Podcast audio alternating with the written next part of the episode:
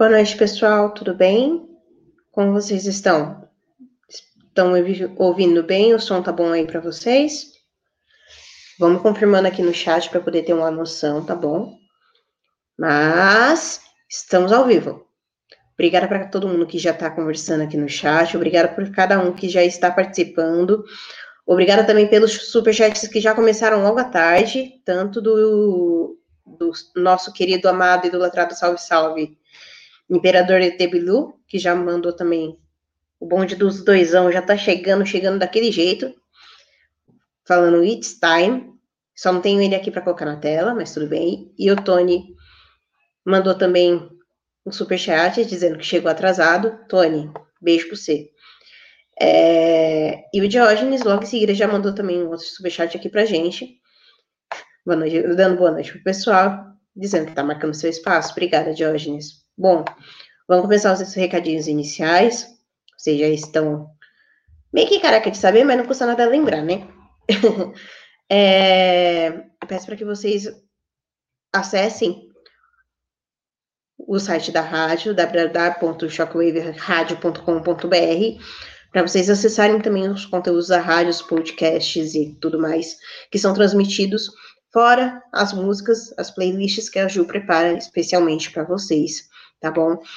Peço para que já, já que você já está aqui no chat, clica no like, compartilha a live com a galera, compartilha com, nos seus grupos do WhatsApp, Telegram, Facebook, enfim, compartilha com todo mundo, para que todo mundo venha e tenha acesso a esse conteúdo.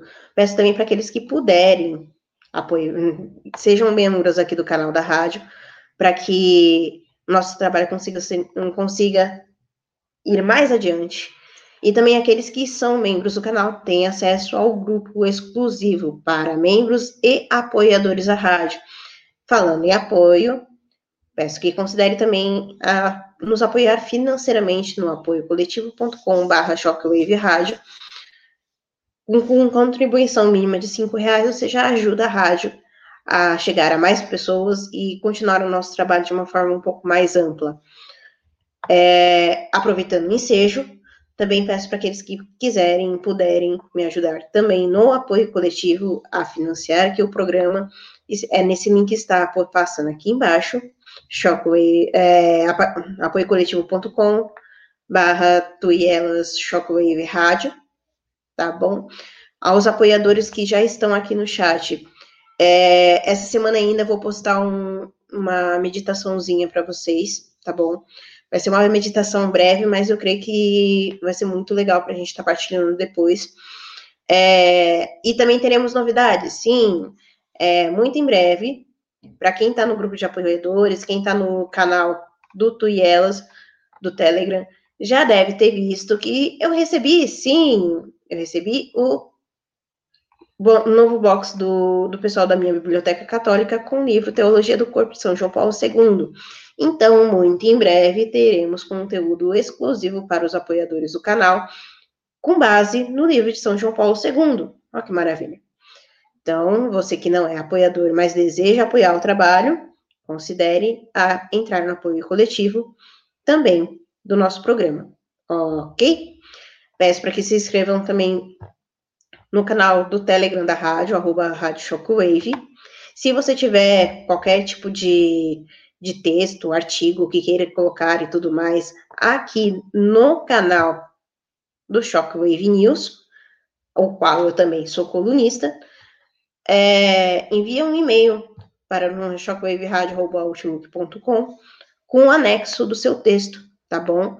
É, a gente faz uma revisãozinha rápida, sem tirar do contexto, nem nada, só para ver, verificar a, a, ortografia e tudo mais, e já postamos no, no portal. Tudo bem? E temos também o canal do Telegram aqui do programa. Sim, t.me barra. Nele eu vou postando algumas é, atualizações também com relação aos links do programa, aos links do apoio, enfim, vou postando, eu vou postando algumas novidades para vocês, e sempre quando tem algum tipo de problema, alguma intercorrência, eu também aviso por lá, tá bom? Como vocês viram, nós estamos num dia típico, né? Normalmente o nosso programa é toda segunda-feira. E por motivos de estava visitando a minha família, porque sim, né? A gente precisa ter esse momento reservado com os nossos parentes e tudo mais. Eu acabei chegando de viagem ontem à noite. E por isso que, graças a Ju, beijo se você estiver escutando, consegui fazer essa brechinha, ter essa brechinha de horário para poder fazermos o nosso programa hoje, tá bom? Mas como eu não acredito em coincidência, Deus providenciou para que nós estivéssemos aqui hoje, especificamente, falando desse tema que é um tema delicado para muitas pessoas, enfim, e que apesar de ser um tema delicado para muitas pessoas, é um tema que gera uma certa, um certo incômodo de alguma forma. E, obviamente, que eu não ia falar desse tema aqui sozinha. Sim, peguei vocês no pulo. Nós temos aqui uma grande amiga minha, amiga, amiga, amiga mesmo, que eu amo muito e ela sabe disso, é, que me acompanhou durante uma fase muito boa da minha, da minha vida, em que eu participei de um determinado movimento da igreja, que a gente vai falar também um pouquinho sobre isso, a qual ela também ainda faz parte. Então, apresento-vos, senhoras e senhores, a Nath Oliveira. Seja bem-vinda, Nath. Olá, boa noite. Que satisfação estar aqui, hein? Louvado seja Deus por esse dia, louvado seja Deus por essa noite que vocês estão aqui. Digo por todo esse dia mesmo, porque esse dia todo foi uma graça para mim. E, e, já pode começar, Tuane? Pode sim. Só vou agradecer aqui, que a gente acabou de receber mais um super sticker aqui do Diógenes. Muito obrigada, Diógenes, pela uhum. sua contribuição. É, lembrando, pessoal, que o pessoal do, do grupo dos, dos apoiadores está empolgado fazendo rinha de superchat, tá? Então, por favor, meninos, não briguem hoje, tá? Temos uma dama na sala, então sejam comportados, tá bom?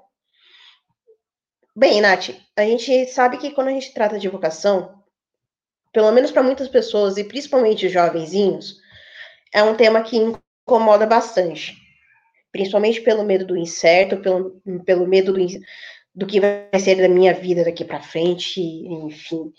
E, e, até mesmo dentro da igreja é muito difícil os, é, vemos pessoas darem o seu sim a Deus para a vocação que Deus assim chama e, e acabam se frustrando muitas vezes porque acham que Deus não não os ama ou enfim começa a colocar aquelas aquelas caraminholas que até mesmo a gente também, em determinado momento da vida, já passou por isso. Eu queria que você contasse aqui pra gente um pouquinho do que foi a sua experiência com a vocação, o que seria a vocação, o que é ter uma vocação aqui para o pessoal.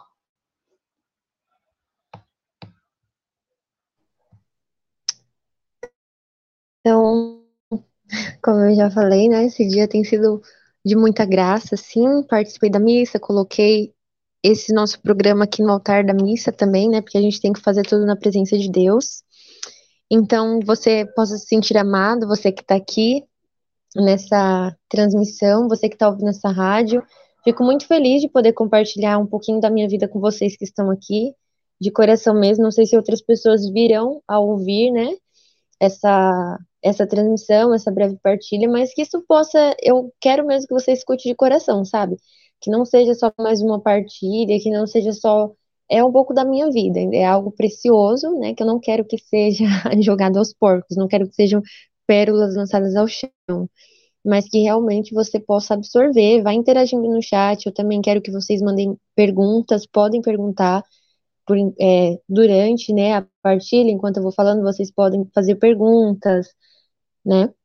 E eu vou ficar muito feliz. Eu ia falar que vocês também podem fazer partilhas, mas aí vai ser bastante coisa para ler. Então, eu me sentirei ainda mais participativa se vocês mandarem aqui um feedback.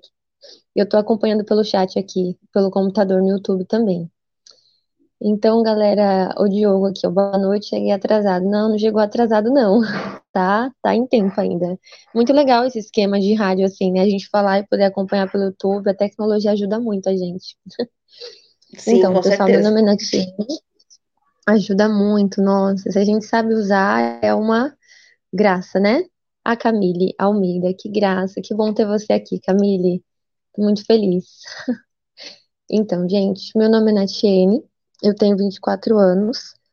Hoje eu participo do Jovens Sarados, né? Um movimento que nós temos, nós somos filhos da comunidade Canção Nova, participo do Jovens Sarados há oito anos.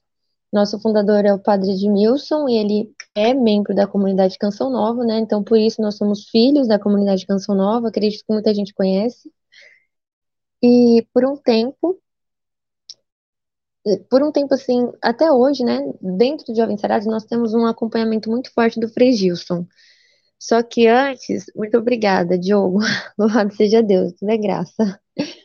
E por um bom tempo, assim, o Frei Gilson, ele nos acompanhou um pouco mais de perto nos Jovens Sarados, né? Ele não era famoso, não tinha canal no YouTube, nada disso, e ele é muito próximo do Padre Edmilson. Então, com isso, nós tínhamos, assim, mais acesso a ele, né? Quando nós tínhamos Maranatás, eventos, ele sempre celebrava missa, ele sempre estava muito próximo de nós. E justamente por isso ele se tornou ele se tornou uma grande referência para mim, né? Gente, eu não sou religiosa. Eu fui religiosa, eu vou contar essa, essa parte. Justamente por isso eu comecei a falar do Frei. E, inclusive, eu estou me preparando para o matrimônio. Mas eu vou explicar toda essa trajetória. É, então, eu, né, tive muita, muita referência do Frei Gilson, a maneira como ele se comportava e tudo mais, a maneira como ele se posicionava ali no nosso meio, a vida coerente dele, isso me chamava muita atenção. E eu comecei a me inspirar muito, assim, na vida de celibato, na vida de entrega total a Deus, a partir dessa vida dele, né, dessa presença forte dele no nosso meio, com os jovens. Eu comecei a pensar, Jesus, eu quero me entregar ao Senhor nessa nessa vida, eu quero me entregar ao Senhor nessa vocação, eu quero ser religiosa e eu vou dar os passos necessários para isso. Então, o que, que eu fiz? Eu comecei a trilhar um processo de caminho vocacional. É, comecei trilhar esse processo, fiz um ano de vocacional, né, para me encontrar, para ver qual era o meu chamado. Nisso eu tinha 16 anos. Fiz meu vocacional por um ano, né, no Carmelo, nos Carmelitas Mensageiras do Espírito Santo, que é que é a congregação, a ordem do Frei Gilson, por sinal. E ne, nessa nesse tempo, assim, de, nesse período vocacional, foi um tempo de muito aprofundamento para mim. Realmente me voltei muito mais. Eu digo que não foi apenas um discernimento vocacional, mas foi um discernimento de santidade mesmo, porque o chamado de Deus para todos nós é a santidade, né? antes de Deus chamar algo que eu quero que fique específico, assim, para cada um de vocês que estão aqui, né? Antes de Deus nos chamar para uma vocação muito específica, seja ser religioso, seja ser sacerdote, a vida matrimonial, qualquer coisa, gente, isso é muito evidente, isso é muito nítido. Antes de qualquer coisa, você é chamado a santidade. Nós precisamos ser santos, nós precisamos ter o coração inteiros para Deus algo que, uma frase que eu, que eu meditava hoje antes de participar da missa, que aonde está o nosso tesouro, ali estará o nosso coração, né? Nosso Senhor falou isso no Evangelho. Aonde está o nosso tesouro, ali estará o nosso coração. Então, aonde está o seu tesouro hoje? Né? A nossa vocação, ela só é discernida bem a partir do momento que nós estamos completamente em Deus. Porque se a gente quer fazer a vontade dele, é justamente o que falou a Aninha, buscar as primeiras coisas do alto o reino dos céus e tudo mais nos será acrescentado, né? Se a gente busca fazer a vontade dele, o resto vem por acréscimo. Não que a nossa vocação seja o resto, mas é estar com o coração centrado nele, centrado, totalmente centrado. E a partir disso nós construímos a nossa vocação. Porque não adianta ser uma religiosa, um religioso, um sacerdote, um pai, uma mãe de família desmembrado, né? Igual a gente vê aí por fora. Nossa vocação ela é construída por Deus. Então, voltando assim, né? Só essa, só uma paráfrase. E fiz esse discernimento, esse discernimento de um ano. Com 17 anos eu achei que eu deveria realmente entrar no Carmelo, entrei. Fiquei lá quatro anos. E nesses quatro anos de Carmelo, eu cresci muito, né? Eu fiz quatro, três etapas de formação, eu fui aspirante, postulante, saí no segundo ano de noviciado. E como que eu discerni que lá não era o meu lugar, né? Como eu disse, eu me inspirava muito no Frei, mas não fui por causa dele. Eu me inspirava naquela vida de doação, de entrega. Nós somos, as pessoas, elas são muito influenciáveis, né? E nós precisamos realmente de referências. Nós precisamos de referências boas. No Carmelo, as monjas descalças não, foram as carmelitas mensageiras do Espírito Santo. E elas são contemplativas e carismáticas. Né? Elas, é o, o carisma delas é contemplar para evangelizar. Então, elas têm um momento de silêncio, mas também elas saem em missão, elas não ficam apenas na clausura, né? Então, assim, nesse tempo que eu fiquei lá, né, eu cresci muito como pessoa, cresci muito como mulher, cresci muito como pessoa que busca a vontade de Deus. Na, nós tínhamos muitas formações, então isso me enriqueceu muito espiritualmente. Eu falo assim, às vezes, para as pessoas que perguntam, né? Se eu tivesse que viver, eu, eu viveria tudo novamente, porque eu não saí de lá frustrada. Eu conheço pessoas que saíram da vida religiosa, saindo no seminário e carregam traumas de certa maneira, né? E graças a Deus, Nosso Senhor me fez sair de lá assim com a consciência leve e tranquila, porque eu sei que que lá não era realmente meu lugar. Deus tinha um propósito. Eu digo assim que Deus ele permitiu que eu subisse ao monte para que lá ele falasse ao meu coração e mostrasse aquilo que ele realmente quer para mim, né? E algumas pessoas elas falam: "Ah, Deus dá um sinal da sua vocação". Eu eu sinceramente assim, particularmente não gosto de falar isso de sinais de vocação. Não gosto de falar sinal de vocação, porque Deus ele fala no concreto da nossa vida. Ele não, não fica dando sinal assim na árvore, ai, que eu pedi, pedi tal coisa e vi um sinal no céu, vi um sinal na lua, três pássaros passaram, aqueles três pássaros eram a minha vocação. Não, acho às vezes até demoníaco. Eu ouso dizer isso. Eu estava meditando sobre sinais, eu li no Evangelho, e Nosso Senhor, ele estava respondendo os fariseus quando pediam para ele sinal: Senhor, dá-nos um sinal. Se tu és o Messias, dá-nos um sinal do céu. E Nosso Senhor falou para ele: Nenhum sinal vos será dado a não ser o sinal do profeta Jonas. O filho do homem, né, ele ficará no seio da terra. O sinal que Deus deu para a gente, ele já deu na cruz. E como eu disse, é, o sinal mais real que nós precisamos está na cruz, ou seja, é buscar a vontade de Deus acima de tudo. A vontade dele é aquela ali. É o sacrifício por amor. E a partir dali nós construímos a nossa vocação.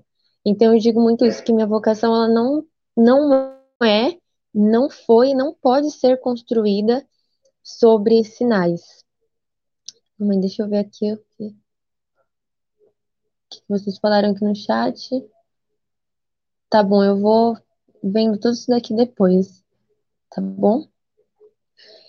E eles assim, eu não, não eles gosto começam a dessa... conversar entre si, eles uhum. começam a conversar entre si, e daqui a pouco, quando vai ver, tá falando de tema totalmente aleatório. Então não liga, não. ah, tá certo. Qualquer coisa você pode ir selecionando para mim as, as perguntas, pode uhum. ser? Tudo Se bem. alguma tranquilo. pergunta assim. Tá certo, obrigada, viu? E aí, enfim. Tá bom. Qualquer coisa você vai selecionando as perguntas para mim, que eu lia uma que eu ia ler em voz alta. E essas coisas, né, de a gente pedir sinal para Deus e tudo mais, isso ofende o coração de Deus, porque quem mais pedia sinais eram os fariseus.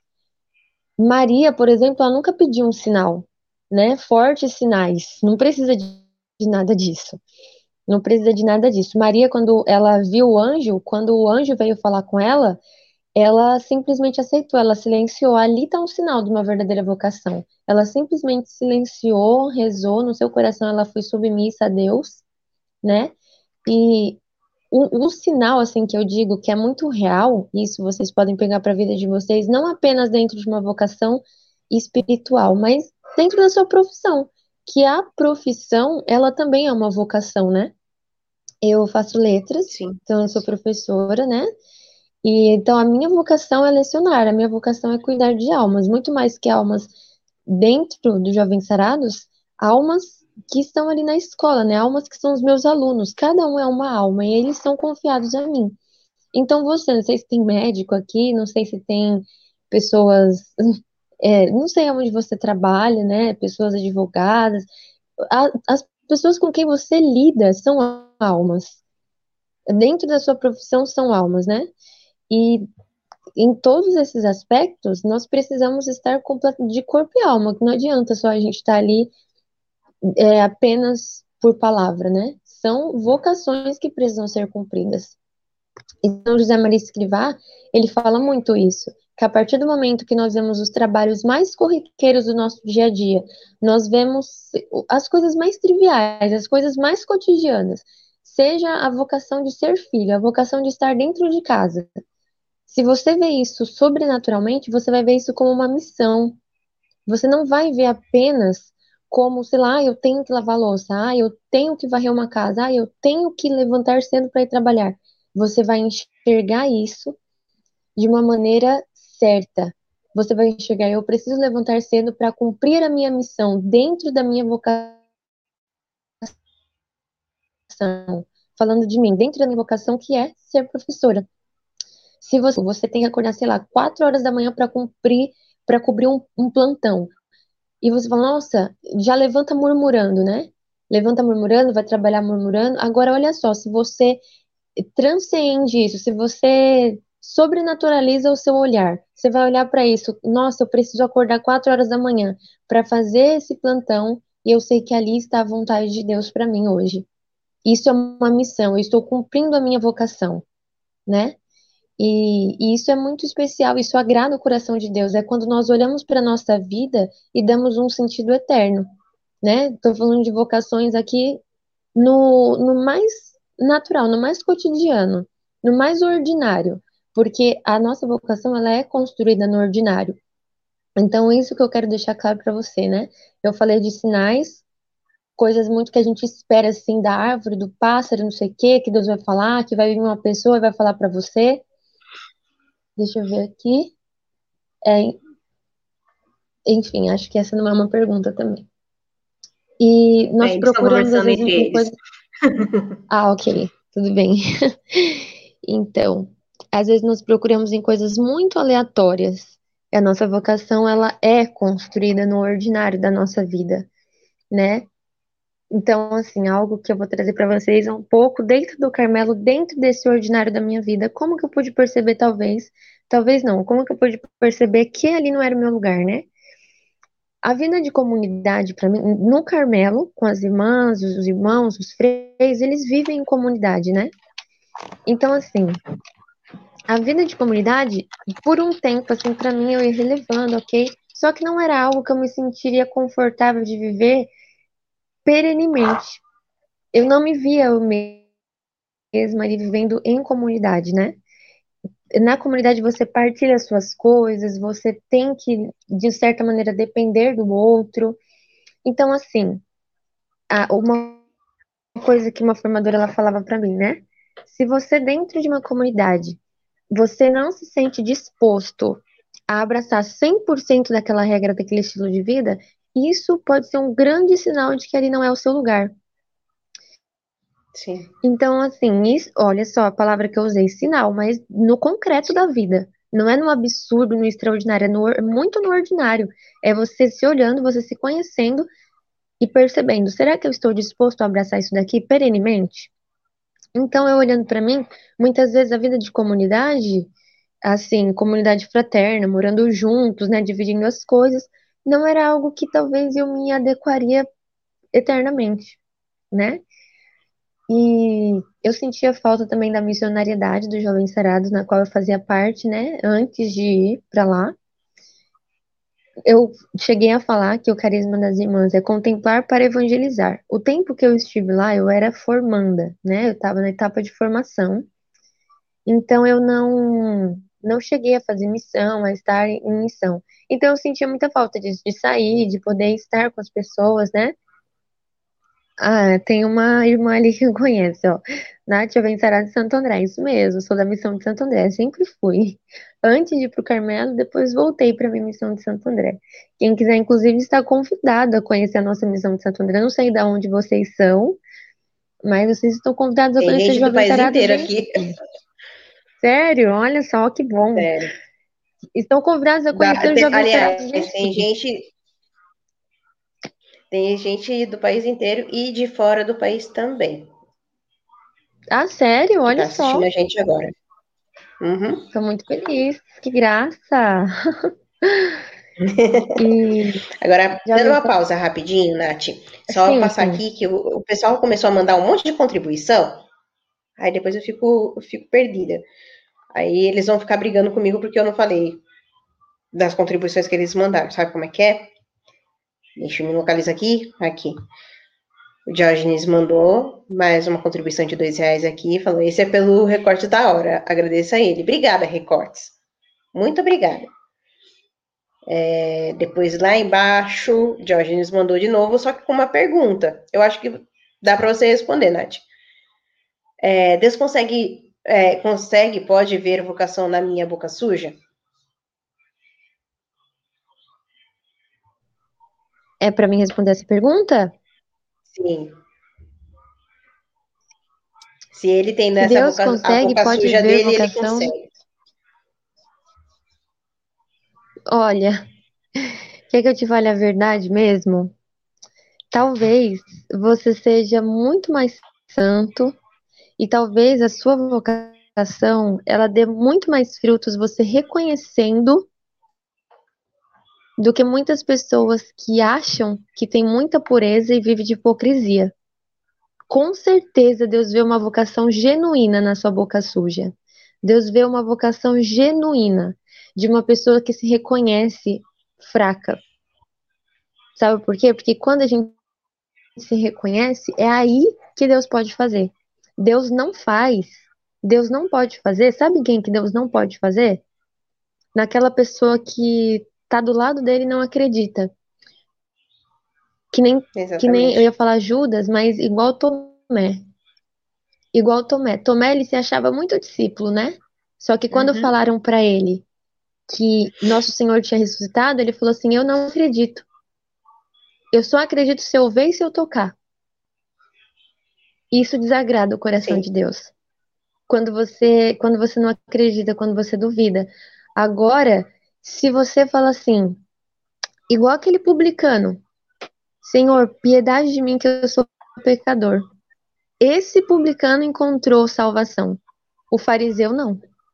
O fariseu fazia vários jejuns, o fariseu fa- dava várias ofertas da hortelã, do cedro, da oliveira, ele dava várias ofertas. O que que a gente pode falar que pode ser o fariseu? O fariseu pode ser, sabe aquela pessoa que reza um rosário todos os dias, que faz jejum toda sexta-feira, mas que só murmura dentro do seu coração e que faz tudo isso para chamar a atenção das pessoas? Essa pessoa com certeza é um fariseu. Agora, sabe aquela pessoa que ela cai no pecado, que ela cai no pecado e as pessoas às vezes olham olha e falam assim: Nossa, olha como ela é fraca, só que ela levanta todas as vezes e vai se confessar. Ela não, ela não fica se gloriando da virtude dela. Ela vê e fala: Eu sou fraca e tudo que eu tenho é graça. Se eu consigo alguma coisa, é graça de Deus. Essa pessoa certamente vai ser salva. Agora, aquela que fica se gloriando da boca muito limpa, talvez, essa é um pouco arriscado. Então, a Uhum. resposta para sua pergunta, com certeza. E talvez você reconhecendo que você tem uma boca suja, né? E nisso é, eu tô falando, usando essa metáfora, mas você pode usar isso em todas as vertentes da sua vida, observando todos os seus pecados e colocando isso diante de Deus, diante da cruz, e sendo como João, que é aquele que permanece. E João nunca falou nada. Judas falava muito. Judas chegava, beijava e reverenciava, só que ele traiu. João nunca falou nada e ficou de pé na cruz. Olha a diferença. Então, acho que Pois isso é. responde muito sua pergunta. Não sei como responde. Obrigada, Diógenes. Aí depois, de- deixa eu só colocar aqui na tela. Satie, minha flor, muito bom dia. Ela tá acompanhando a gente lá do Japão. Então, bom dia para você, minha flor. Aí, próxima contribuição, tá aqui embaixo. O Tony, que tá acompanhando a gente lá do Canadá, mandou aqui. Não poderia participar hoje, mas deixo aqui doisão. Obrigada, Tony. Depois ele mandou mais uma contribuição. Doisão uhum. em nome do Recorte da Hora. Sigam o canal. Opa, ele ainda fez merchan para o Recortes. Diógenes mandou outra contribuição. Tem ilustrador, artista plástico, eu. Que quando você estava falando das profissões, né? Diga-se de passagem, Diógenes, obrigada pela caricatura que você fez de mim. Desenha muito, bichinho. Gostei, gostei demais. Deixa eu ver se tem mais alguma coisa que eu esqueci aqui.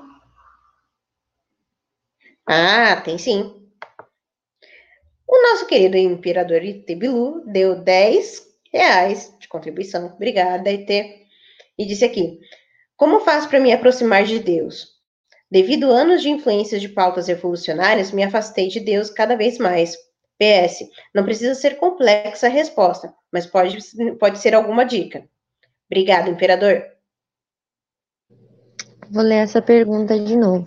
Como eu faço para me aproximar de Deus? Devido anos de influências de pautas revolucionárias, me afastei de Deus cada vez mais. Não precisa ser complexa a resposta, mas pode ser uma dica. Então, é, isso é algo que eu venho rezando, sabia? Inclusive é um assunto que eu tenho partilhado com algumas pessoas sobre essas pautas revolucionárias, sobre muitas. Eu não sei exclusivamente quais pautas revolucionárias você participou, mas eu acredito que isso vai servir para você. Como você disse, não vai ser, eu vou tentar não fazer algo muito complexo assim, mas falar dentro daquilo que eu tenho é, partilhado, dentro do que eu tenho observado atualmente, né? Sabe o que eu tenho percebido muito? Que de uns tempos para cá, desde a revolução, né, da vanguarda, assim, essas coisas, desde que a internet tem evoluído muito, é, PS, assim, eu não pesquisava sobre isso, mas por conta da minha profissão, por conta de tudo que nós estamos vivendo, essa avalanche, assim, é, essa avalanche global, tu, tudo a internet vindo com muita ressalva, assim, nos nossos olhos, eu precisei começar a entrar mais nesse meio, até para ter argumento, sabe? A internet e a sociedade, as mídias, elas têm tomado muito nosso tempo. Elas têm tido uma influência exacerbada sobre nós. E isso naturalmente faz com que nós, nós nos afastemos de Deus. Então, qual que é o plano, assim, eu vou falar o plano do maligno, mas que você não leve tão no lado, assim, espiritual, ah, é o demônio que faz isso. Mas, João da Cruz, São João da Cruz, ele diz assim que nós temos três inimigos da alma, né? O mundo, o demônio e a carne. Nesse tempo, o mundo ele tem falado com muita, com uma voz muito alta, gritando, né? E quais são, o que é tudo isso? Kawaii, TikTok, Instagram, YouTube, muitas mídias, muitas mídias digitais e mais, tudo isso ao mesmo tempo. Tudo isso vem ao mesmo tempo. E tudo isso dá ênfase a muitos assuntos, é o presidente, são as pequenas minorias, é o português que está sendo totalmente ultrajado, porque agora as pessoas querem ter pronome neutro. Aí tem professor, eu mesmo, né? Professor lutando pela língua portuguesa e as pequenas minorias lutando para querer uma, uma, reversão. Aí tem gente lá do outro lado fazendo não sei o que, isso chega até o Brasil. Sabe, tudo ao mesmo tempo assim. Isso, isso que você falou de pautas revolucionárias, eu vou generalizar isso em diversas coisas que nós temos vivido o mundo, ele realmente quer nos tirar de Deus. Essa é a pretensão. Só que nós não lutamos apenas contra o mundo. Nosso Senhor fala isso no Evangelho, né? Vocês, vocês venceram o maligno, porque ele venceu. Em Cristo nós vencemos. É apenas em Cristo que nós vencemos. E o mundo, o demônio e nós mesmos. Então nós temos que lutar contra três inimigos. O que, que eu indico para você, né? Qual dica para que a gente pode fazer? Como você começou a pergunta aqui. Como que você faz para se aproximar de Deus? Se você uma, grava bem isso, eu espero que você esteja me ouvindo aqui. Se você quer ouvir a Deus, se você quer se aproximar dele, silencie as outras vozes. E como que você vai silenciar as outras vozes? Para ouvir uma só. O Padre Paulo Ricardo, ele fala de uma ele faz ele fez uma uma paráfrase assim, uma referência muito boa com o mundo todo como se fosse uma cidade sabe? Uma cidade. Pensa bem isso, pensa comigo. Entra nessa metáfora que eu vou falar, entra nessa, nessa visão. O mundo todo é como se fosse uma cidade. Imagina só a cidade, a Paulista, com todos, com todas as luzes dos prédios ligadas, com to, tudo funcionando, assim, outdoor, todas as luzes dos prédios, tu, tudo, tudo assim, ofuscando a sua visão, toda brilhando, assim, chamando sua atenção, cada edifício mais brilhante que o outro, um maior que o outro, cada carro mais chamativo que o outro, cada shopping, cada loja, tudo chamando a sua atenção, cada mercadoria, uma bolsa, uma roupa, um tênis, tudo que você quer, tudo te manda atenção ao mesmo tempo e várias mídias ao mesmo tempo. E dessa maneira você não consegue ver a luz do sol porque em cima de você também estão todos aqueles arranha-céus, tudo isso. O que, que o padre Paulo Ricardo ele fala? Que tudo isso é como se fosse o mundo, o demônio e a nossa própria carne gritando. Gritando, gritando. A carne querendo prazer, querendo sensualidade, querendo pessoas ao redor, querendo falação, murmuração. Tudo isso. E o que, que ele diz? Silencia. Desliga essas luzes e olha para o sol nós somos responsáveis pela nossa vocação. E como eu disse no início, a sua vocação é a santidade, a minha vocação é a santidade. Antes de alimentar uma vocação profissional, antes de alimentar uma vida sacerdotal, uma vida religiosa, uma vida matrimonial, alimente a sua intimidade com Deus, silencia as luzes da cidade. E isso, gente, é urgente. Porque se nós não silenciarmos as outras vozes, nós não vamos ver o sol. E a gente bem sabe disso. Se você está dentro de um shopping, você não sabe que horas são. Você não sabe se é meio-dia ou se é quatro horas da tarde, porque a luz do sol ela está ofuscada, nem, nem, é como se nem existisse o sol, porque o shopping, aquela luz artificial, ela é tão inebriante que parece que o mundo todo está ali dentro. Silencia, desliga a luz desse shopping. E esse shopping aqui, eu estou fazendo é uma, né, uma comparação, esse shopping é como se fosse a sua vida, o mundo querendo te distrair, o demônio querendo te distrair com pecados, a sua própria carne te distraindo com vaidades sensualidades, e faz isso hoje mesmo, sabe? Se for necessário, põe o celular no modo avião, desliga um pouco o computador, silencia com as pessoas, entra no seu quarto, faz igual tá lá em Mateus, fecha a porta e se aproxima de Deus. Porque se não formos, se não for ele, nós não seremos nada, gente. Nós seremos, sabe o que? Massa, massa de manobra. Pessoas que só vão ser levadas por esse mundo. Tudo que vier, a gente vai abraçar. Qualquer lavagem você vai comer. Porque você não tem base. Então, a influência das pautas revolucionárias é justa justamente isso. Vai te afastar cada vez mais de Deus. Não teve como eu ser ser assim sucinta nisso. Eu precisei falar com um pouquinho de complexidade porque é um assunto importante. E isso diz de nós, diz de como zelar pela vocação. Sim, não, acho não, que essa pergunta foi respondida, né? Foi, foi ótimo. Mesmo porque é que assim, é o que eu vivo falando aqui para o pessoal, nos outros programas, é, a gente tem trabalhado também muito com relação a essa questão é, vocês não vão encontrar pessoas na grande mídia ou em outros veículos de comunicação, ou até mesmo aqui dentro do YouTube, falando de temas tão preciosos como a gente está tratando aqui na rádio. Vocês não vão encontrar. Eu não estou aqui puxando sardinha para o lado da rádio nem nada do tipo. A questão é: a rádio é um. Ela consegue trazer a, a Shockwave consegue juntar conteúdos dos mais diversos e para que você tenha uma opção vasta de conteúdos a serem absorvidos. E não conteúdos que vão é, ficar de bombardeando de política o tempo inteiro, 24 horas por dia, 7 dias por semana. Não, mas são conteúdos que vão elevar a sua alma, que vão te apresentar a verdade, que é o próprio Deus. Então, assim, o que eu quero que vocês entendam é: a gente aqui, sob hipótese nenhuma, vai impor nada a vocês. O que a gente está apresentando é a verdade. Dentro da nossa vida, da nossa história. A vocação nada mais é, como diria Santa Teresinha, a nossa vocação precisa ser o amor. E para fazer a, a, as coisas com amor, a partir do momento que nós fazemos todas as coisas com amor, nós fazemos todas as coisas para Deus, porque Deus é amor. Que é a origem de todas as vocações. Então, antes de se perguntar qual é a minha vocação, se pergunte: eu tenho amado a Deus? E como eu posso amar a Deus? Através da minha vida. Então, se eu vou descer uma escada, eu vou descer uma escada porque eu sei que Deus me deu a mobilidade para isso. Eu ando para isso. Mas eu ando por quê? Por graça de Deus. Tudo é graça.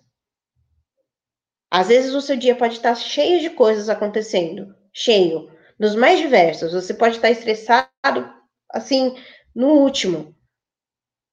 Mas se numa fagulha que seja do seu dia você encontrar algo bom, é graça de Deus. Então, por mais que a gente, a gente olhe para o nosso lado e veja as coisas como estão, e cada vez mais os tentáculos evolucionários estão pressionando a gente para que a gente fuja da verdade, ofusque o sol, como a Nath bem colocou aqui, é nosso dever buscar meios, veículos que realmente nos façam nos aproximar desse sol, que é o próprio Cristo. Ele vai nos acolher, sendo, sendo boca suja, seja da forma que a gente for. Ele vai nos acolher. Mas ele precisa de uma determinada determinação. Se você se determina de fato a escolher por Deus na sua vida, ele abre os braços e te acolhe. É um movimento dos dois. Deus quer salvar a todos, mas ele precisa que você se abra à graça da salvação. Ele não vai interferir no seu livre-arbítrio com relação a isso. Ele não vai impor nada a você. Você tem que se converter, porque se não converter, você vai. Não! Deus não é assim. Deus é misericórdia. Por ele ser misericórdia, ele é justo. E vai julgar-nos cada qual com as suas ações, cada qual a sua conduta de vida. Por isso a gente precisa ter em mente que, ponto um, a nossa primeira vocação é amar a Deus. Que é o mesmo que eu costumo dizer que é o sinônimo de buscar a santidade. Porque o santo, ele vai errar, ele vai pecar, ele vai cair, mas todas as vezes que ele cair, ele vai levantar. Vai levantar e na, né, nesse exercício de levantar, ele vai amar ainda mais a Deus. Porque Deus está dando mais uma chance para que ele se levante. É esse exercício de amor que tem que ficar muito claro no nosso coração. Seja qual for a tua vocação, seja no celibato, seja na vida religiosa consagrada, seja como sacerdote, seja como fiel leigo, independente da sua vocação. Você precisa colocar em si mente que a sua vocação é, em grande medida, algo que vai te levar para Deus. É o veículo que vai te levar mais para perto de Deus, que vai te fazer experimentar a Deus todos os dias da sua vida.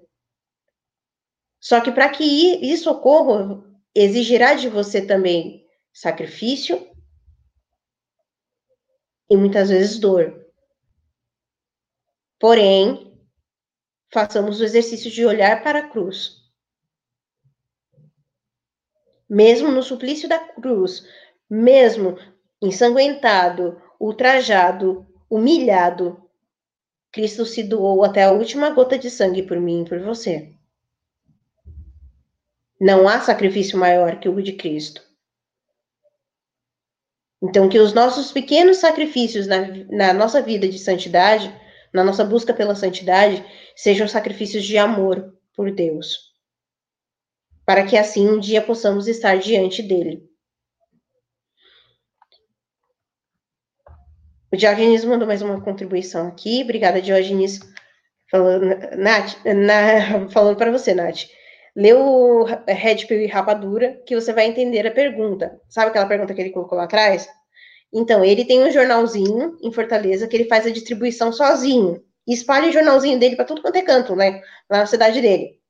E a gente está disponibilizando também no portal de notícias aqui da rádio, né? Que é aquele que eu falei aqui no início. Então, depois eu vou te passar o link certinho. Que é um trabalho que ele está fazendo super legal e tem atraído muitas pessoas, diga-se passagem.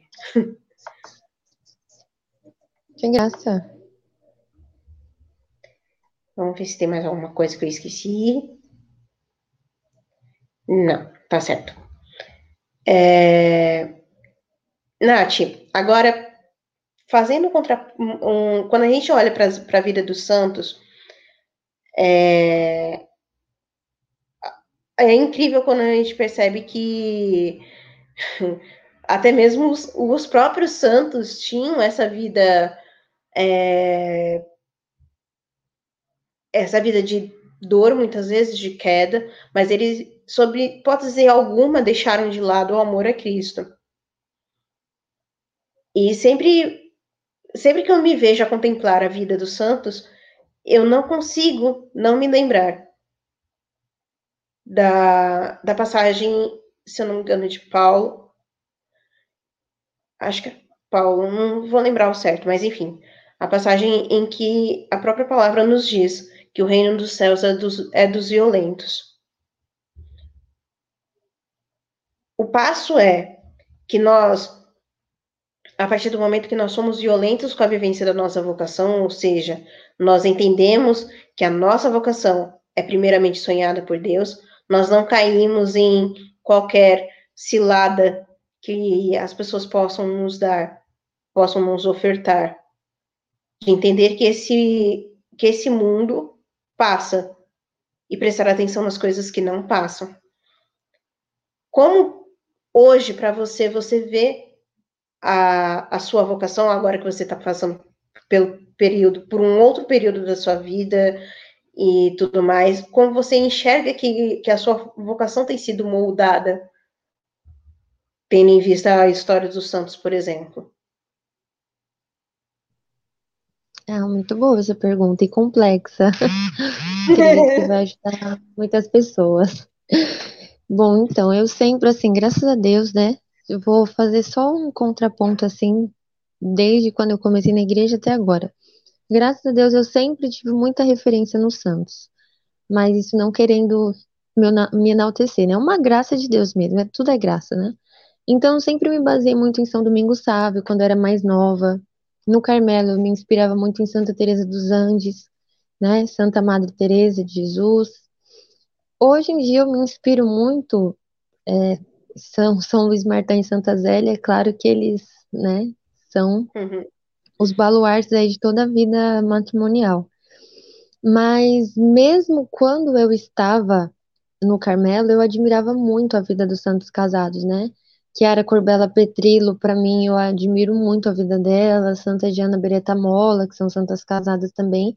Embora nós não falemos muito, existem outros santos casados também. E como eu tinha falado, né?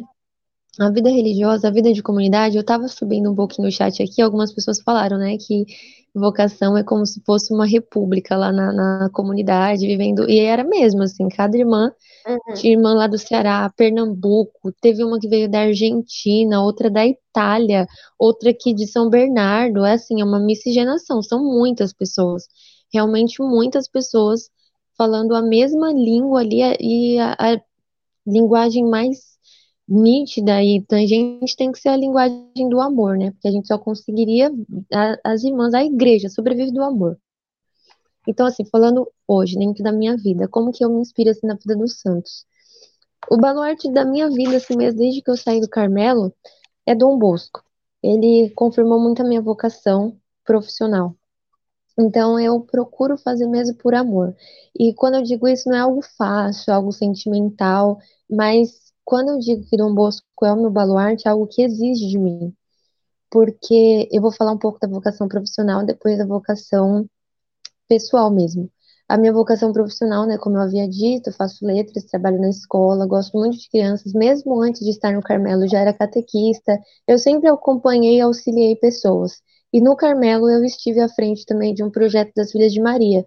Então, isso de acompanhar, de, de preparar conteúdo para as pessoas, isso é algo que diz muito de mim, né? E no Jovem Sarados também faz parte da formação, então essa é a minha vocação, formar, formar pessoas. A partir do momento que eu saí de lá, eu recebi muito assim, esse auxílio, essa presença de Dom Bosco na minha vida.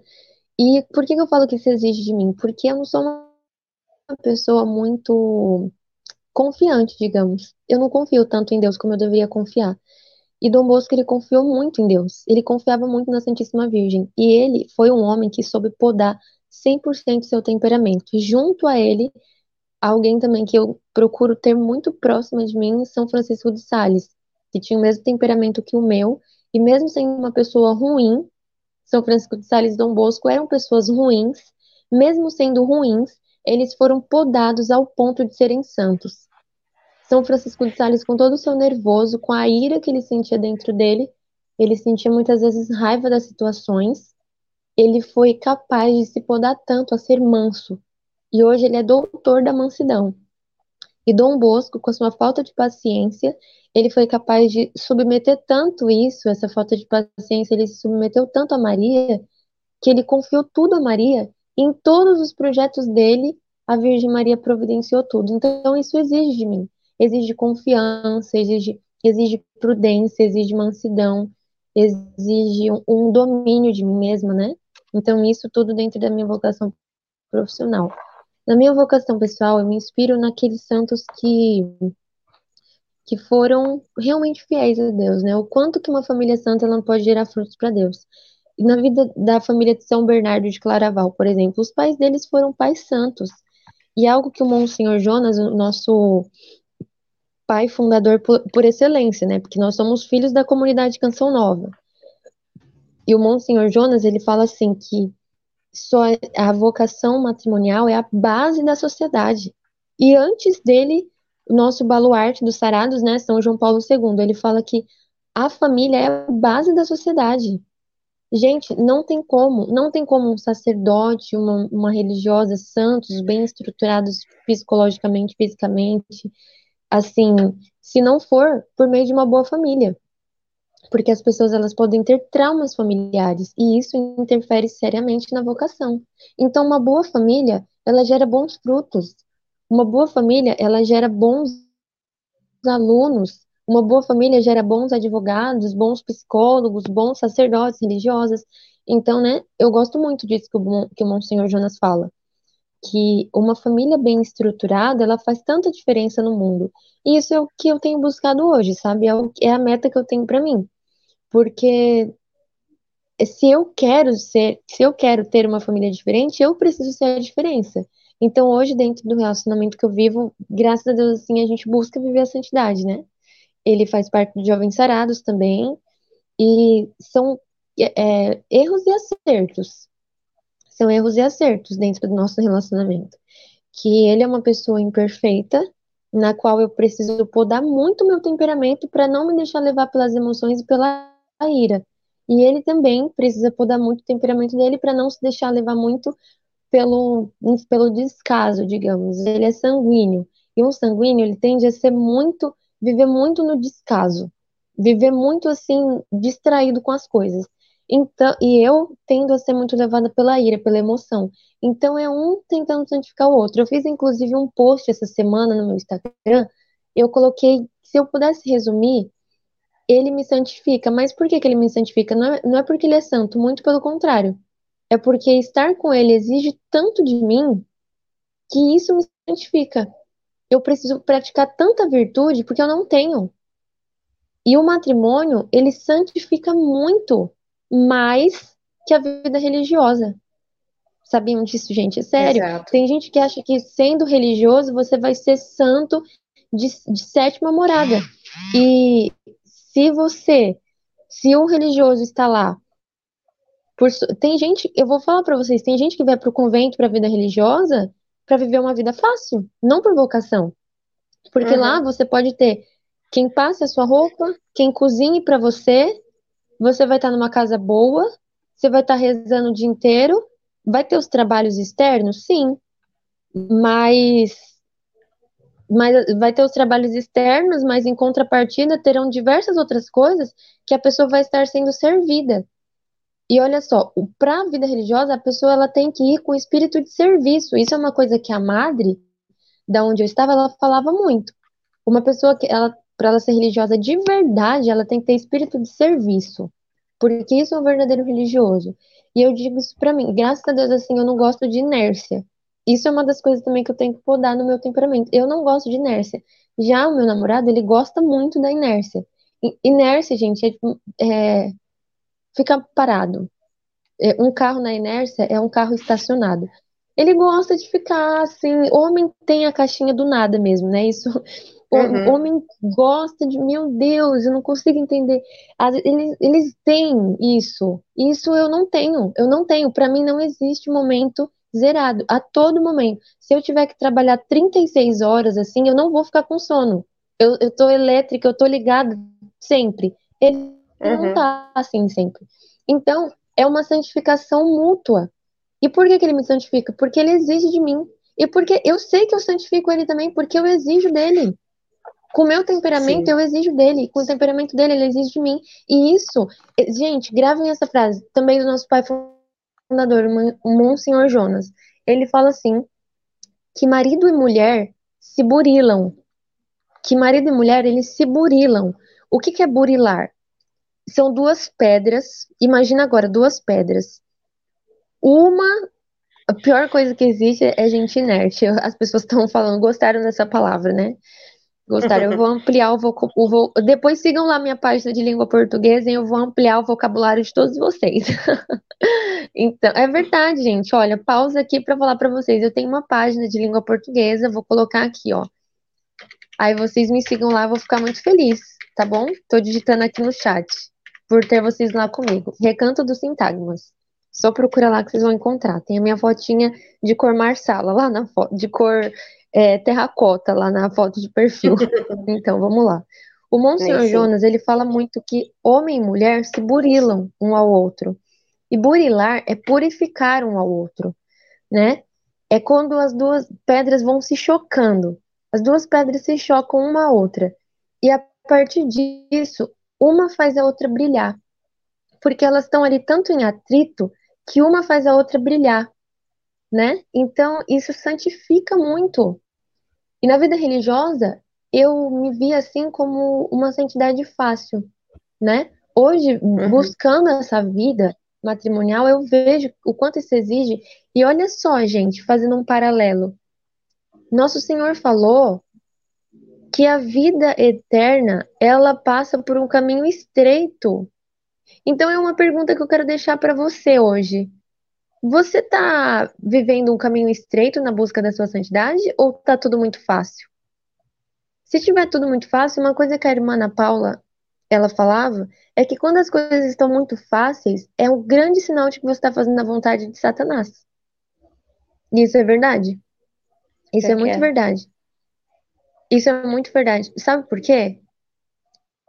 Não é fácil você ficar dormindo o dia inteiro e só comendo ali uma lasanha bem com queijo, assim. Não é fácil as pessoas ficarem cozinhando. E, e mais, não é fácil você ficar o dia inteiro sentado em um sofá, comendo pizza, lasanha e as pessoas cozinhando para você? É fácil isso, não é? Agora, será que não seria difícil acordar um pouquinho mais cedo no domingo, ir na missa e ter que cozinhar a sua própria comida? O que mais agradaria a Deus? Uma pessoa preguiçosa em casa que fica dependendo dos outros, ou uma pessoa que acorda cedo e faz a própria comida e ainda cozinha para os outros. Olha só. Né? Fica é, uma fica uma reflexão que o caminho que mais e, e uma coisa, quando nós estamos no caminho estreito, uma coisa que a gente tende a fazer muitas vezes é murmurar. Hum. E Bosco, né? É murmurar. E uma coisa que Dom Bosco fala muito, que eu amo, que é, eu nunca quero esquecer, uma visão que ele teve. E eu quero deixar essa visão para vocês. Em cima disso, eu vou abrir para perguntas, né? Se alguém tiver. Já tem duas aqui e que eu separei. Dom Bosco, certa vez, ele teve um sonho. Ah, perfeito, tá bom. Dom Bosco, certa vez, ele teve uma visão. Ele, uma visão não, foi um sonho, porque a maneira como Deus falava com ele era por meio dos sonhos, né? Jesus falava muito com Dom Bosco através dos sonhos. E certa vez ele sonhou com um campo florido e tinha muitas flores, assim, elas eram belíssimas, viçosas, de uma cor chamativa, só que tinha uma espécie de ferrugem em cima das pétalas. E ele olhou assim, era uma ferrugem, um piche, era uma cor muito estranha, era uma coisa muito feia, assim, desagradável aos olhos, né? Em cima uhum. daquelas uhum. flores tão bonitas naquele campo, e daí ele perguntou para Nosso Senhor. Ele falou: Eu quero saber, Jesus, por que que o Senhor me mostrou esse campo tão florido, essas flores com aroma agradável, né? Essas tão viçosas do jeito que elas são. Por que que elas estão com essa graxa em cima das pétalas tão claras? E daí nosso Senhor falou para ele, olha, as flores são como as almas. A flor é a sua alma, a pétala é a alma, é a alma. Aquela flor é a sua alma. E essa ferrugem em cima é a murmuração. A murmuração, ela impede você de ser puro. E o que, gente, isso eu nunca quero esquecer na minha vida. E toda vez que eu tiver que falar, eu vou falar isso. E por que a murmuração impede nós de sermos puros? E o Padre Léo, bendito, ele fala assim que a murmuração é o incenso de Satanás. Porque ele não gosta de uma alma alegre. Dom Bosco ele fala muito isso, que o demônio ele tem medo de pessoas felizes, porque a felicidade ela agrada o coração de Deus. Uma alma bendita, uma alma que bendiz. Imagina, tudo que qualquer coisa, né, que acontece, você diz: "Bendito seja Deus, Senhor". Tudo bem, aconteceu algo estranho aqui, aconteceu algo que saiu da saiu da minha rota, das coisas que eu pensei, das coisas que eu planejei, mas tudo bem, vai. Bendito seja Deus. Deixa eu agradecer, porque é melhor agradecer.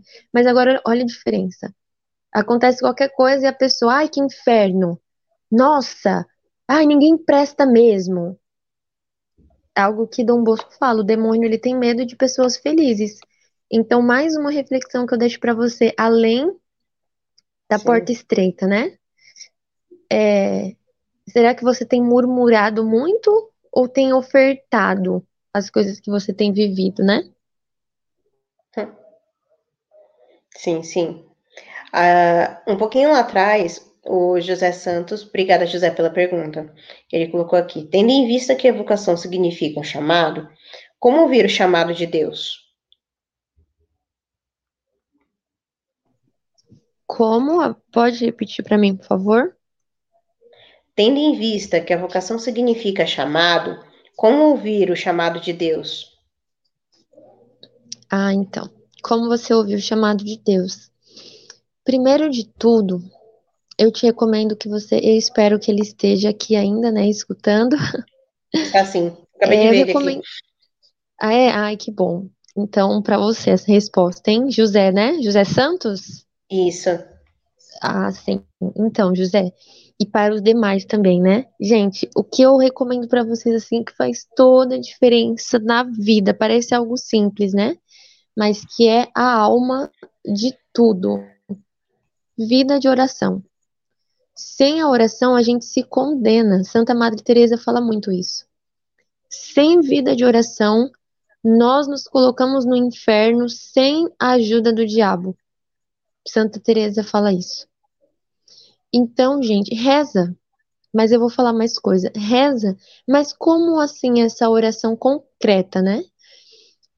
Silencia, como eu tinha, como eu havia falado anteriormente, silencia muitas coisas, sabe? Separa tempo, não é aquela oração antes de dormir, mas é uma oração bem feita, é o Santo Rosário, é uma novena, é a Lectio Divina, é a oração dentro da liturgia, é a Santa Missa, ato de contrição. Isso é oração. Ato de contrição, confissão mensal.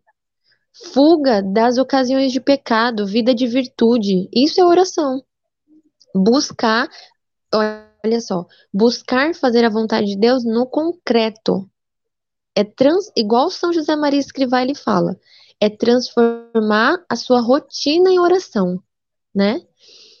Transformar a sua rotina em oração é você ver a louça para lavar como uma opção de ofertar a Deus um sacrifício de louvor. É você ver a pessoa chatona do seu lado, sabe aquela pessoa chata, insuportável pra caramba? É você ver essa pessoa e falar: Meu, oportunidade de oferecer sacrifício de louvor. Faz igual Santa Terezinha. Reza. Isso tudo Sim. que eu tô falando para vocês é oração. É oração. O oração não é só colocar o joelho no chão. Oração é vida de virtude. É a gente, é igual eu tava falando assim, usando meu relacionamento de novo. É usar muitas vezes oportunidades que eu tenho de perder a linha e falar, eu ofereço como sacrifício de louvor. Uhum. Isso santifica. Não tem como. É isso que santifica. Chega uma hora que Deus, ele ele coloca a gente assim num estado que ou a gente progride ou a gente continua na mesma. Então, algo que eu quero falar para você, né? Busque essa vida de oração, vida sacramental. Outra coisa muito importante. Algo que fez muita diferença na minha vida que me fez muito ouvir o chamado de Deus é o que? É você ter uma pessoa boa para te ouvir, né? Você falando, tendo em vista que vocação significa chamado. Como que você vai ouvir esse chamado? Você precisa ter alguém que te ajude a discernir a voz do pastor. Porque a voz do pastor, ela não é, ela não se confunde. Jesus, que é o bom pastor, ele tem apenas uma única voz existem diversas outras coisas querendo nos distrair. Mas a sua vocação, José Santos, ela é uma só. Deus escolheu você, igual algumas irmãs falavam, né? Vamos supor, eu tenho vocação matrimonial. Se eu estivesse no Carmelo, eu não seria infeliz. Mas aqui eu posso ser mais feliz, eu posso me doar mais. Suponhamos Sim. que a sua vocação ela seja sacerdotal, mas você se case. Não significa que você vai ser infeliz no, no, no matrimônio. Mas em algum momento da sua vida, talvez você perceba: nossa, eu acho que eu seria mais feliz, eu me doaria mais a Deus se eu tivesse numa vocação sacerdotal. Então, assim, o que é importante você ter essa pessoa que te ajude a discernir a voz de Deus é o diretor espiritual, não é outra pessoa. É, o, é um bom sacerdote. Gente, o que fez diferença na minha vida, e é sério, o que fez diferença na minha vida, eu tenho 24 anos, e a pessoa que mais me ajudou, a pessoa de toda a minha vida, de toda a minha vida, a pessoa que mais me ajudou a discernir a voz de Deus foi o meu diretor espiritual. Porque eu soube, porque eu soube encontrar um frei santo que me acompanhou na, no meu discernimento. Então é isso que eu quero recomendar para você, José Santos, e para todas as outras pessoas. Procura um sacerdote que não vá falar para você que o pecado e o prazer é legal, que você ter um momento de prazer é, é necessário. Não, não é isso não.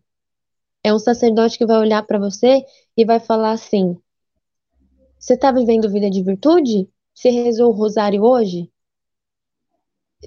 É aquela pessoa que vai exigir de você uma vida de, de caminho estreito, sabe? É aquela pessoa que vai olhar para você e, e, quer ver você santo, porque o meu diretor espiritual ele queria me ver santa e por causa das coisas que eu ouvi dele eu saí do Carmelo. Olha isso. Por Sim. causa a partir do momento que eu estive cada vez mais perto, mais perto, mais perto dele, eu falei: meu lugar realmente não é aqui. Eu não posso me enganar. Não dá mais para eu me enganar, para eu querer ser a Carmelita, a noviça a estrela. Eu não posso mais me enganar. Eu tô querendo agradar as pessoas ou quero agradar Deus? Então, o diretor, olha isso, José. O diretor espiritual, ele tem que fazer isso dentro de você. Você tá querendo agradar as pessoas ou a Deus? Mesmo dentro do meu relacionamento hoje. A partir do momento que eu perceber que eu tô querendo agradar pessoas, tá errado dentro da minha missão de Jovens Sarados. Eu não posso querer, eu sou do Ministério de Música, eu não posso querer agradar o meu Ministério de Música. Eu não posso querer cantar música para agradar todo mundo, não. Eu tenho que agradar o coração de Deus. Você tem que agradar. Se Deus falar para você, José, você percebendo na sua vida, é, eu tô me enganando. Por que você vai perceber? Perceba. Você falando aqui, né? Você tá tomando notas, faz uma lista mesmo. Uma coisa que funcionava muito para mim era fazer lista. No concreto, não pedindo sinal no pássaro, sinal na árvore, sinal na grama. É o sinal dentro de mim. Ao que eu sou inclinada a fazer. É a mesma coisa da, da profissão. Eu não seria uma boa médica. Eu nem não consigo nem ver um sangue direito. Eu vou, ai, porque eu assisti Grey's Anatomy, eu achei tão lindo, eu acho que eu vou fazer enfermagem.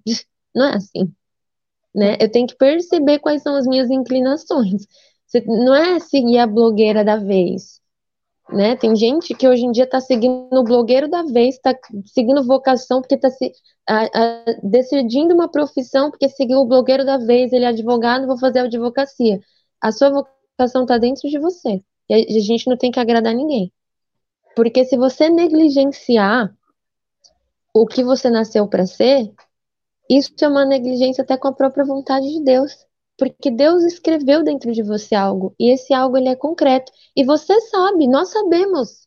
No fundo, no fundo, você sabe do que você gosta. Não tem como uma pessoa falar, ah, tô aqui, esse pastel de carne. Você sabe dentro de você, não, eu prefiro de pizza. Você não vai me obrigar. Eu já sei, você sabe o que você gosta. Faz, veja, faz, faça uma lista, né, com as suas inclinações, aquela, fala, eu gosto disso, eu gosto disso, Deus, eu gostaria de fazer isso, eu gostaria, sei lá, Deus, eu gostaria de ser missionário. Não, Deus, eu quero ser mais contemplativo. Deus, eu não sei se eu seria assim no, no sacerdócio. Deus, eu seria assim no matrimônio. Mas não fique preso às suas dúvidas. Coloca isso ao olhar de Deus, apresenta isso para um sacerdote, coloca isso no altar da Santa Missa, reza um rosário em cima disso, vai pedindo ao Espírito Santo luzes, porque nós somos batizados e o Espírito Santo está dentro de nós. Então o Espírito Santo ele te dá luz. Veja bem, não é sinal. É a luz, a luz concreta de Deus, né? Olha lá, ele falou aqui. Você disse que soube encontrar um bom diretor espiritual. Como encontrar um bom diretor espiritual? Então, José, o meu diretor espiritual, ele era um frei carmelita, né? Que, que, que eu posso orientar para você, ó? Vá em lugares coerentes. Você pode, eu vou orientar alguns lugares para você, tá? Se alguém quiser ir mandando no chat os lugares, você pode procurar um padre do Arautos do Evangelho, eu recomendo. Padres dos Arautos do Evangelho. Você pode procurar freis carmelitas mensageiros do Espírito Santo. Eu recomendo que você não procure muitos padres da diocese. Ah, não, porque a diocese, ela tem um, ela não tem carisma, como já está dizendo, é diocese. O padre ele é diocesano. Então o padre diocesano, ele faz a sua linha, entendeu? O padre diocesano, ele pode ser shalom, ele pode ser nada. São dois extremos. Ele pode, sei lá, só celebrar missa de domingo, ser padre e não ter nenhuma espiritualidade específica, e ser um padre da diocese que fez filosofia, teologia e ok. Em contrapartida, tem padres diocesanos, como eu conheço, tem um padre Vinícius da comunidade Bom Pastor aqui, que ele é um padre excelentíssimo, meu Deus, ele é, tem assim, só de ver ele celebrar missa, me lembra o Padre Pio, sabe? Então, vamos lá, o que eu falei, né? Procure padres dos arautos do Evangelho, tem os carmelitas mensageiros do Espírito Santo. Eu te recomendo padres da comunidade Shalom, eles são sensacionais, têm um carisma bem estruturado. A comunidade Shalom é muito bem recomendada por mim, nunca tive decepção nenhuma. Os sacerdotes de lá têm uma vida coerente. Se você conhecer, se você tiver acesso, os padres da comunidade Canção Nova, um carisma muito bom também, é o meu carisma, né? é, os padres que têm uma vida coerente. Se você conhecer padres da diocese, mas padres que têm uma vivência fixa em alguma espiritualidade. É, e essas que eu falei para você, né? Mas, por exemplo, um padre que seja um pouco mais tradicional, geralmente ele várias ordenações, como assim, várias? É, o João Luiz poderia especificar um pouquinho melhor a, a pergunta dele. É, os padres, os padres da diocese que não têm uma espiritualidade, para ficar um pouco mais claro para vocês, eles não têm talvez uma linha, por exemplo, um padre da diocese que ele segue a linha carmelitana, ele não é carmelita, mas ele tem uma espiritualidade um pouco mais monástica. Ele tem ali uma vida um pouco mais recolhida, né? Ele tem um pouco mais de devoção à Virgem do Carmo, aos santos carmelitas, padroeiros, São João da Cruz. Ele não é carmelita, ele é da diocese, mas ele tem essa inclinação. Agora, outro, né? Eu também conheço um outro padre que ele é da diocese e ele gosta muito do carisma do Shalom. Ele usa o tal do Shalom, ele não é Shalom, mas ele segue um pouco assim o carisma do Shalom. Então isso é interessante. Você não procurar, tipo, o padre que celebra a missa de domingo aleatoriamente. Mas ver o padre que tem uma vida assim coerente, sabe? Que você olha assim e fala: "Nossa, esse padre aí, ele ele vive uma vida boa mesmo, hein? Ele atende bem a confissão, conduz as pessoas ao caminho da santidade. Então, fica essa dica, né? Sim, sim. Já respondi para ele aqui no chat. Que eu entendi qual foi o contexto que ele usou. Que ele. Quando, quando a gente fala de ordenação, ordenação vem de ordem. Ordem, para nós, é um sacramento. É o sacramento da ordem. Ou seja, quem recebe o sacramento da ordem são os padres. Eles são ordenados, tá bom? Então, o que a, o que a Nath está falando aqui é com relação à espiritualidade, ao modo de vida é, a qual eles expõem a sua espiritualidade. Tem o modo de vida carmelita, o modo de vida da Shalom, o modo de vida da Canção Nova. São modos diferentes de se viver uma espiritualidade tá bom? É por isso que é, é por isso que a gente tem que tomar um certo cuidado na, na distinção dos termos, tá bom? Então, quando a gente falar aqui ordenações, entendam, ordenações vem de ordem. Ordem, sacramento. Então, só tem um, não tem várias ordenações. Uma pessoa não é ordenada várias vezes, tá bom? Uma vez sacerdote, sacerdote para sempre, conforme a ordem de Melquisedeque tá? Quando se trata de espiritualidade, o Espírito Santo infunde na igreja várias e várias formas de se chegar até Deus, vários caminhos que se que, que caminhos assim, várias formas de ser igreja através de um chamado, através de um carisma, tá bom? Então, por isso, como eu falei, carisma da Shalom, carisma do, do Carmelo, um carisma da Canção Nova, enfim, tá bom? Que isso fique bem claro para que a gente depois não caia em nenhum engano, ou enfim, confunda as coisas, tá bom? Mas obrigada pela colocação, tá bom, João? Espero que tenha sido sanado. É, deixa eu ver se eu consigo pegar aqui. Que tem um. Tem uma outra pergunta. Aqui, da Camille. Camille perguntou aqui. Como colocar Deus em primeiro lugar em, sempre em um relacionamento, Nath? Você pode anexar essa pergunta aqui, por favor, igual estava do José? Tá aqui já. Como colocar Deus em primeiro lugar sempre num relacionamento, Nath? Num relacionamento no relacionamento de duas pessoas. Ela tá dizendo um namoro, assim, né? Isso. Bom, então, como você colocar Deus em primeiro lugar? Primeiro, em primeiro lugar mesmo, essa pessoa ela precisa ser de Deus, né? Porque se a gente quer colocar Deus em primeiro lugar, a outra pessoa tem que estar disposta a fazer isso junto com você. Porque imagina só, né? Eu vou usar um pouco assim da minha vida. Imagina eu e o Vi é, nós somos pessoas diferentes, de criações diferentes, de lugares diferentes, de, de rotinas diferentes. Imagina só estar agora um casal casado mesmo. Eles moram ali na mesma casa. Só que sempre será duas pessoas diferentes. Um homem pensa de um jeito, uma mulher pensa de outro jeito. Como que eles vão colocar Deus no centro se as duas pessoas não querem? Agora imagina, a mulher está buscando missa, a mulher está buscando confissão, a mulher está buscando rosário, e o homem nem na missa com ela ele quer ir. O homem nem um terço com ela ele quer rezar. O homem nem o sacramento da confissão faz, sei lá, sete meses que ele não se confessa, ele não faz nenhum sacrifício por Jesus. Não, não faz nenhum sacrifício por Jesus, consequentemente, não faz nenhum sacrifício por ela também. Assim, o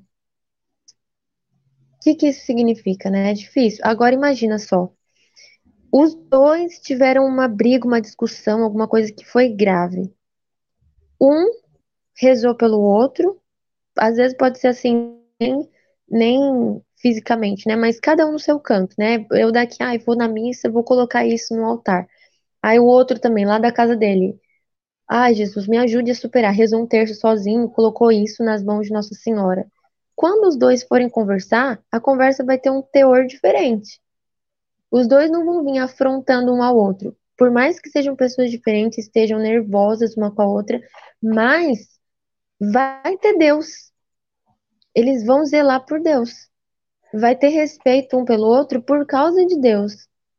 Então, a primeira coisa, assim, né, que eu recomendo para você é buscar uma pessoa que seja uma pessoa de Deus. Procurar no lugar certo também, né, gente?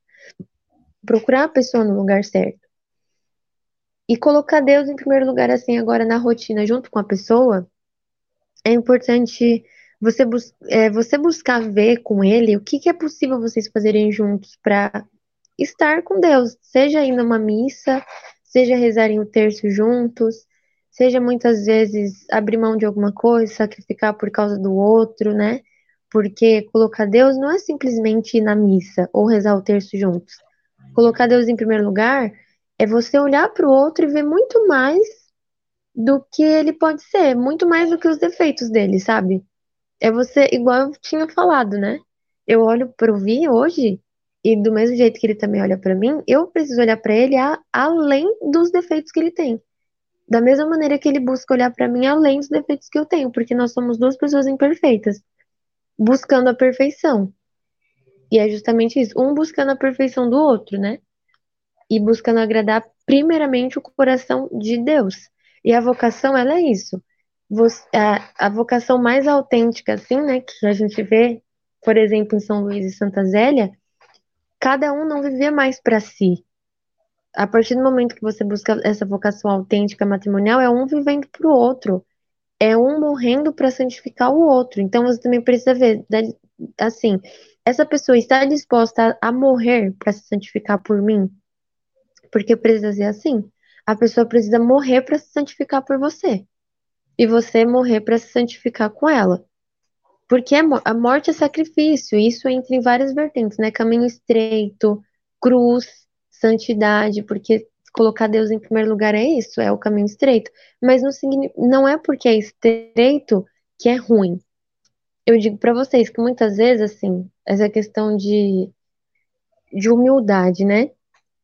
muitas vezes a minha humildade no Carmelo, ela era mascarada para agradar alguém, para agradar a minha mestra, talvez. Eu silenciava para agradar ela, sabe? Não, não colocava Deus em primeiro lugar. Hoje, eu silencio muitas vezes é para agradar, ouvir. Muitas vezes as coisas que ele fala assim. Só que em primeiro lugar eu falo, isso vai me fazer mais santa, e eu sei que nisso eu vou ganhar mais virtude, eu sei que isso não é só por causa do Vinícius, mas é por causa da minha mãe, por causa da minha irmã, por causa da, dos meus alunos, por causa dos jovens sarados, por causa do meu ministério, por causa da minha própria vida, por causa de quando eu estiver num banco, numa fila de banco, por causa de quando eu estiver esterilizada com o Uber, sabe assim? E daí eu silencio com ele, só que isso repercute em várias outras áreas da minha vida, porque eu pratico uma virtude que está além de mim, é, por exemplo, algo que eu quero fazer. Nossa, ai, que raiva, eu quero fazer tal coisa. Como que eu posso colocar Deus em primeiro lugar aqui se eu tô super nervosa? Deus, poda o meu temperamento. Né? Eu e ele ali, tá difícil. Poda o meu temperamento para eu não fazer tal coisa que eu quero fazer e a partir disso eu não quero agradar só ele, eu quero agradar o seu coração, Jesus. Eu quero me santificar a partir disso. Então é isso, sabe?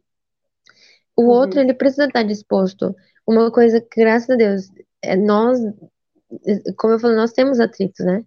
E a gente procura sempre resolver as nossas coisas diante do altar. Eu lembro que na Páscoa, é uma coisa que eu acho que eu nunca partilhei sobre isso. Na Páscoa, nós, na Páscoa desse ano, nós não estávamos muito bem. eu vi.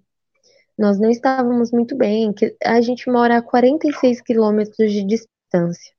Ele não mora perto de mim, ele mora longe, quase, sei lá, duas horas, duas horas e meia com trânsito daqui até lá. E nós não estávamos bem, ok, estava muito difícil. Eu falei para ele vir para cá, ele não ia vir, até que ele me surpreendeu. Veio no domingo para a missa, nós participamos da missa juntos e nós fizemos uma oração na frente do altar para resolver a nossa briga, porque mesmo participando da missa, nós ainda não estávamos bem. Então nós fomos no sacrário e geralmente nós costumamos fazer isso mesmo. Quando tem a oportunidade assim de ir no sacrário, ou ele me liga para a gente rezar um terço, ou eu ligo para ele. Teve uma vez que eu precisei ir na casa dele sem falar nada, sabe? Uhum. E a gente procura fazer isso, rezar.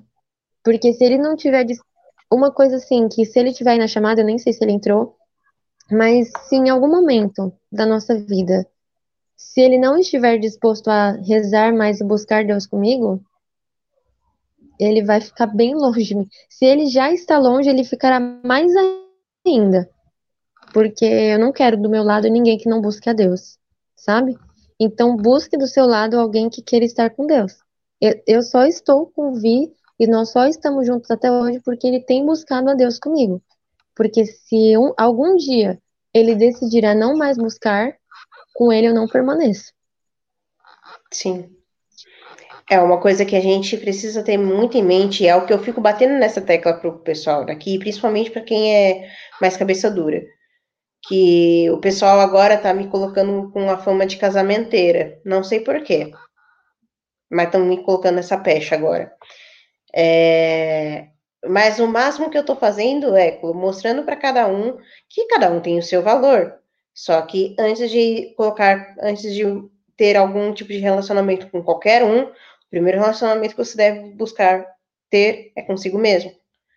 É encarar as suas misérias, encarar aquilo que te faz mal na sua história, para que você possa, a partir deste momento, você se conhecendo, você conhecer o outro para que realmente sejam formados relacionamentos sólidos, não relacionamentos de fachada, mas relacionamentos que durarão, né? Que é o que a gente mais tem, tem visto que ultimamente é, tem sido deixado de lado.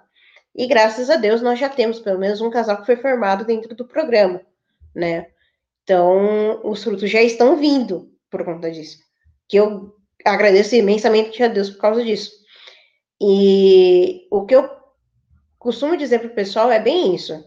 Antes de qualquer coisa, primeira, primeiramente se relacionando consigo mesmo com Deus. Com Deus e consigo mesmo. Para que a, a pessoa que for tentar se aproximar de você para ter um relacionamento, ela precise buscar muito mais a Deus que você para que ela consiga chegar até você. Isso tanto, né, tanto vale para o homem quanto para a mulher. Assim como a mulher precisa estar íntima de Deus para que o homem consiga chegar ao seu coração, para que, se, que o homem que queira conquistá-la precise também chegar muito mais próximo de Deus e assim conquistá-la, a mesma coisa serve para o oposto.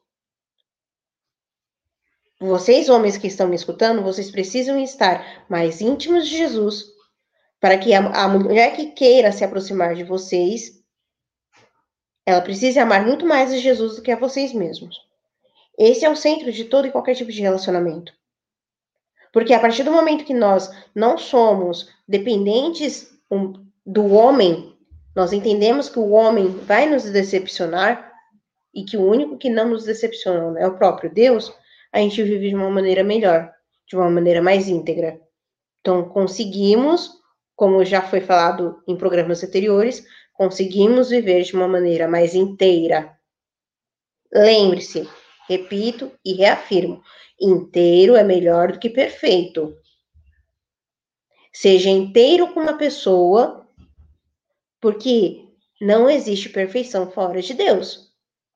Se você busca uma pessoa perfeita, você não vai encontrar, a não ser Deus, a não ser o próprio Cristo. Então, procure uma pessoa inteira. Uma pessoa que, como disse, reconhece suas falhas, sabe como ela é, Mas ela não fica na, na murmuração, ela não fica nas suas falhas. Ela busca melhorar a cada dia. Tá bom? O recorte. o Diógenes mandou mais uma contribuição. Obrigada, Diógenes. Falou aqui. Então, eu tô no caminho certo. A minha vida tá uma. Procura ver na sua situação, Diógenes, agora falando assim como amiga, tá? É, procura ver na sua situação o que Deus está querendo te mostrar com tudo isso. Porque, assim, às vezes acontece, ele permite que certas coisas aconteçam na nossa vida para que nós aprendamos algo com ela. Sabe assim? Às vezes vem, vem uma, uma enfermidade ou algo do tipo para que nós realmente entendamos que nós somente dependemos de Deus. Isso é muito natural. Às vezes uma, uma, uma, uma pessoa olha para a gente e fala assim, nossa, como você consegue ter tanta paciência diante dessa situação? Eu não teria. Se você é uma pessoa que busca ter intimidade com Deus, isso é nítido no seu falar, no seu agir. Entendem como é que é? É mais para que né, você olha para sua vida. Ah, eu estou passando por um momento de dificuldade, eu estou passando por um momento, né, eu tô passando por um momento de luto, eu estou passando por um momento onde eu realmente estou me sentindo fraco, eu estou pegado ao pó. O que Deus quer me ensinar com isso? Senhor, eu posso não entender aquilo que tu queres para minha vida, mas eu te agradeço por essa aprovação, porque nessa aprovação a minha alma está sendo forjada. Está sendo forjada no fogo. E é por isso que eu te agradeço. É a partir do momento que nós tra eh, transformamos a murmuração em louvor, é que a gente começa a ver a nossa vida realmente mudar. Ok? É, o João Luiz fez um, uma perguntinha aqui, colocando assim: er, seria o relacionamento como complemento de um relacionamento com Cristo? Esse é o ponto. Matou a pau. É exatamente isso. Você não consegue, num relacionamento, não, você não vai dar de si para o outro. Você vai dar daquilo que transborda para o outro. Ou seja, quando você tem um relacionamento com Cristo e desse relacionamento com Cristo, o amor transborda, aí sim você pode amar o outro. Entende? Você ama tanto a Cristo, tanto a Cristo que a vontade de se doar por ele, de se entregar por ele, de doar a sua vida por ele é tão grande que você precisa você precisa extrapolar isso de uma maneira a se doar pelo outro. Quando você transborda, aí sim você pode perceber quando você está realmente apto a ter um, algum tipo de relacionamento. Não somente um relacionamento amoroso, tá? Também amizades com família, enfim. Seja qual for o relacionamento. Para se ter um relacionamento maduro, você precisa entender que antes de você buscar ter esse relacionamento com outra pessoa, você precisa obrigatoriamente estar transbordando de Deus para o outro para você não dar da sua carne, para você não dar aquilo que você tem de miséria para o outro. Quando você tem esse discernimento, você percebe que todo e qualquer tipo de relacionamento que aconteça na sua vida é uma extensão do seu relacionamento com Deus. Lembra do que eu falei com relação à figura paterna há uns programas atrás? Quando uma pessoa tem uma falha na, na na formação da figura paterna, ela tende a ter uma dificuldade ainda maior de se relacionar com Cristo, de se relacionar com a figura do Deus Pai. Isso é fato. Da mesma maneira que para nós católicos, vou deixar aqui frisado, quando uma pessoa tem, não tem, é, ou, ou não tem uma figura materna, ou tem uma figura materna mal, mal formada, no seu inconsciente, ela tende a não conseguir ter um relacionamento com Nossa Senhora. Porque é uma figura feminina. Entendem como é que é? A partir do momento que nós começamos a compreender isso, todos os nossos relacionamentos tendem a ser relacionamentos que buscam, em primeiro lugar, o seu, é, buscam a, a santificação do outro. Então, se você vai se, se relacionar com uma mulher, você vai se relacionar com uma mulher porque você quer levá-la para Deus. Você não está se relacionando com uma mulher porque só pelo físico dela, só pela atração física dela.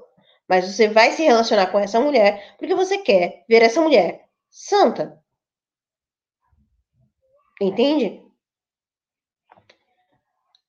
O recorte que ele colocou aqui, logo abaixo. A minha ex-mulher disse que amava Jesus, que eu era o homem da vida dela, e me deu um pé na bunda dos bons. Como escolher a mulher e como escolher o homem? Traz um padre para falar disso, please.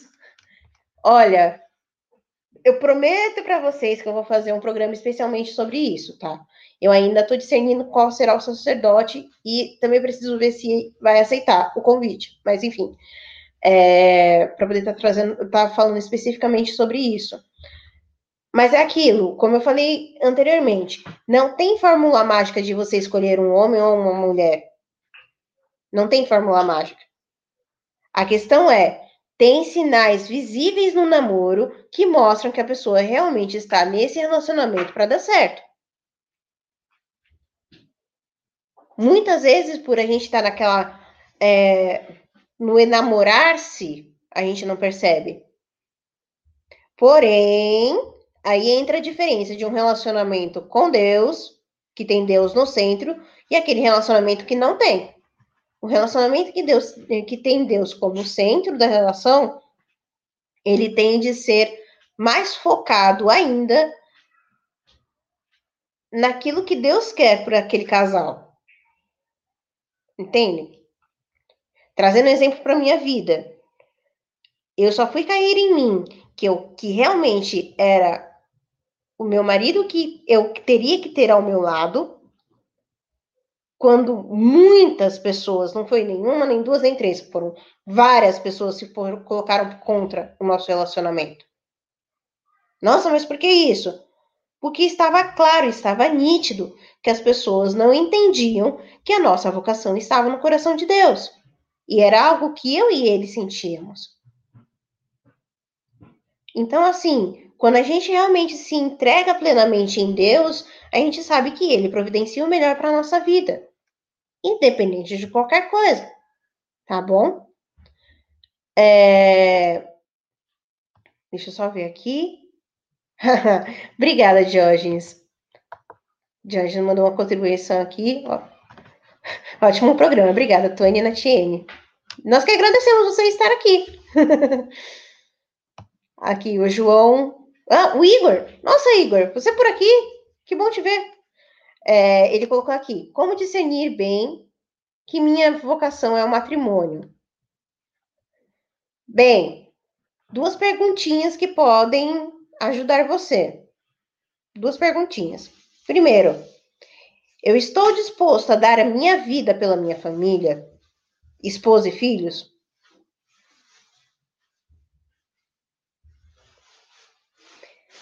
Segunda pergunta. Eu estou disposto a levar a minha família para Deus? Eu estou disposto de pagar o preço da cruz para levar a minha família para Deus? De ser como São José? Se nessas duas perguntas você está disposto a doar a sua vida por uma mulher, por seus filhos, você já está com meio caminho andado para sua vocação matrimonial. E aí eu coloco uma terceira pergunta. A terceira pergunta nada mais é do que eu vou conseguir conviver com uma mulher que tem defeitos, que tem que fica de mau humor uma vez por mês por causa da TPM, enfim, que tem seus altos e baixos. E primeiro, eu vou conseguir ser um homem de verdade para essa mulher?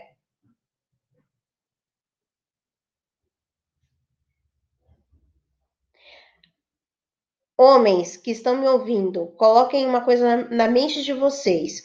Nós, mulheres, nos tornamos mais mulheres quando vocês são homens de verdade.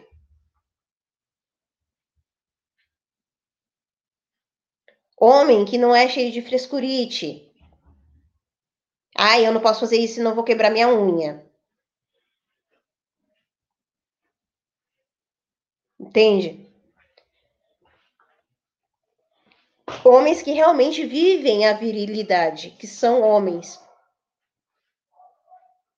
Entendeu? E aqui eu não tô colocando homem macho, tá? Homem é uma coisa, macho é outra, totalmente diferente. Coloquem isso de uma vez por todas na cabeça de vocês, tá bom? Tá. Então, se você está na dúvida, eu sugiro que você faça encontro algum encontro vocacional. Seja em qual for comunidade. Porque assim, o que vocês precisam ter em mente é que vocês precisam ter a coragem de realmente se lançar no caminho de Deus. Antes de conhecer meu marido, eu já estava prestes a entrar no Carmelo. Simples assim. E meu marido estava pensando, cogitando a hipótese de entrar para o seminário, seminário jesuítico. E aí? Hoje sou plenamente feliz, casada, muito bem casada com meu marido, que inclusive está aqui do meu lado. Mas é porque eu não tive medo de me lançar. O que vocês precisam saber, o que vocês precisam colocar em mente é não sob hipótese nenhuma, tenham medo de se arriscar em Deus. Se for preciso fazer um, um mês de vocacion, um encontro vocacional, se for preciso vocês se lançarem é, com acompanhamento com sacerdotes dentro de um seminário, enfim, fazer o que for, façam. É experiência. Porque a partir do momento que você se realmente se lança no caminho de Deus, mais e mais íntimo dele você fica e você terá certeza de que você está seguindo no caminho que é dele, tá bom? Agradeço agradeço muito os elogios de vocês, de verdade. Toda honra e glória a Deus, em primeiro lugar. Tá bom? A ele todo louvor. A Fê mandou um superchat aqui. Obrigada, Fê. Também tá nos acompanhando lá do Canadá. Ela colocou aqui. Excelente programa, gurias. Vocês têm dicas de como levar uma pessoa que está fria na fé para mais perto de Deus?